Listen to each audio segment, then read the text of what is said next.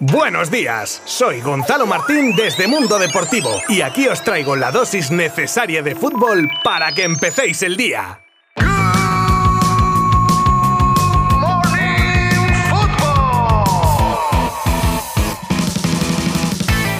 Buenas a todos, sed bienvenidos a este Good Morning Football de viernes 1 de julio de 2022 en el que despedimos la semana informativa, aunque antes no puedo dejar pasar la ocasión para daros las gracias por el apoyo que nos dais al escucharnos cada día porque es espectacular. Dicho esto, vamos al grano y hoy comentaremos la activación ya oficial de la primera palanca económica en el Barça y las que vienen este mes para poder empezar a mover los fichajes, las nuevas ofertas del Barça rechazadas por segunda vez, el nuevo escenario que se presenta con la presentación de Ernesto Valverde con el Athletic, el finiquito de Pochettino, nuevo fichaje bomba en el PSG y unos cuantos varios de mercado con salidas, llegadas, curiosidades, etc. Os habla Gonzalo Martín desde Mundo Deportivo y vamos con todo desde ya mismo.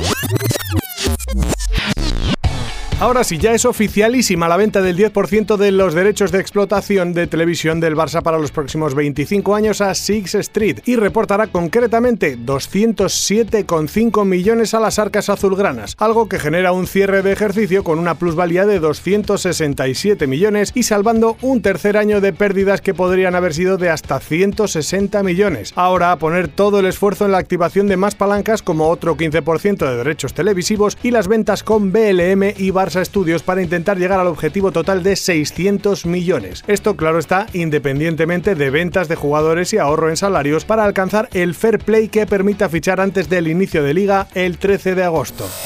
Nueva oferta del Barça al Leeds por Rafinha y segundas calabazas de los ingleses. Lo que sí que se ha conseguido es retrasar, lo que si nada cambia es inevitable. El traspaso del extremo al Chelsea con los 65 millones que ha puesto encima de la mesa, que serán difícil de rechazar por parte de un Leeds que querría poder respetar los deseos del jugador, pero la tela es la tela. Y bastante que con Deco al frente se ha dejado todo en stand-by a la espera de que una milagrosa palanca express pudiera dar un vuelco a la situación, pero ¿cuánto se podrá paralizar la operación?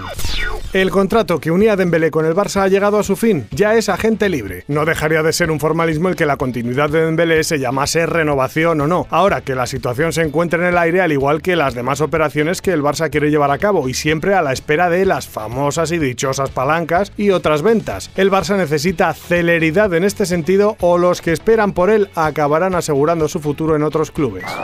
Y es que vamos con el tercero en discordia, otro caso similar que tenemos en el día de hoy, aunque quizá el que más probabilidades tiene de llegar a convertirse en realidad ya que no espera a ningún otro equipo. Según Deville, y como os adelanté hace unos días, el Barça habría subido su oferta por Lewandowski hasta los 40 millones más 5 en variables, pero a pesar del pequeño margen, el Bayern no da su brazo a torcer y por menos de 50 kilos dice que no piensa deshacerse del delantero polaco. Esta semana hemos podido conocer el interés del Milan en Dani Ceballos, así nos lo contaba Goal, que cuenta cómo Stefano Pioli habría puesto sus ojos en el utrerano para reforzar la medular de los rosoneros, un posible refuerzo que el Madrid habría tasado en 15 o 20 millones. Con el Betis fuera de la puja con esas cifras, los italianos serían su gran pretendiente. Con esto sobre la mesa, el centrocampista ha confesado que se reunirá primero con Ancelotti antes del arranque de la pretemporada para a partir de ahí tomar una decisión.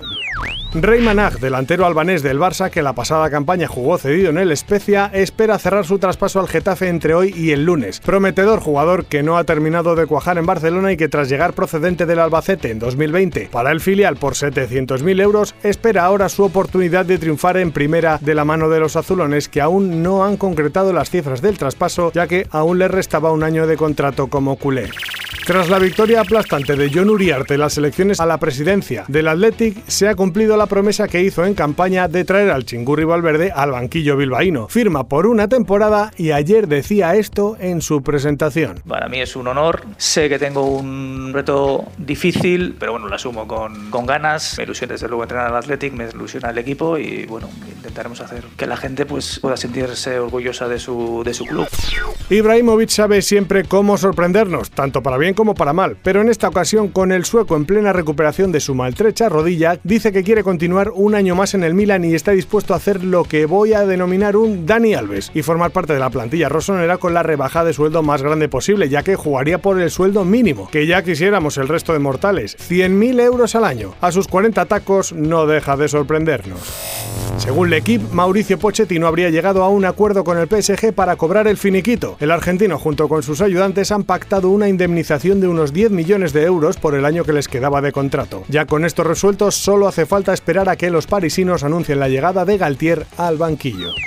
Y otro fichajazo que se ha producido. Viajamos de nuevo a Inglaterra para conocer las cifras del traspaso de Richarlison que cambia el Everton por el multimillonario Tottenham, que continúa armando el equipo de cara a esta temporada. Un traspaso cercano a los 58 millones de euros fijos más variables. En breve el brasileño pasará a la revisión médica y firmará su contrato del que tendremos dentro de poco más detalles.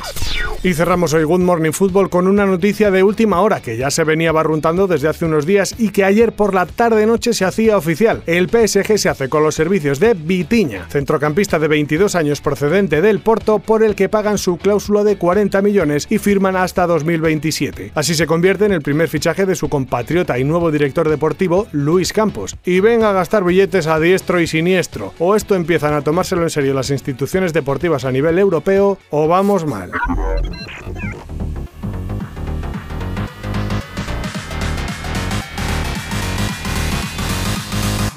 Muchas gracias de nuevo por haber llegado hasta el final de este episodio y sin más me despido hasta el lunes que volveremos seguro con muchas muchas cosas nuevas e interesantes. Os espero, ¿eh? Abrazo virtual, buen fin de semana. Mundo Deportivo te ha ofrecido Good Morning Football, la dosis necesaria de fútbol para comenzar el día.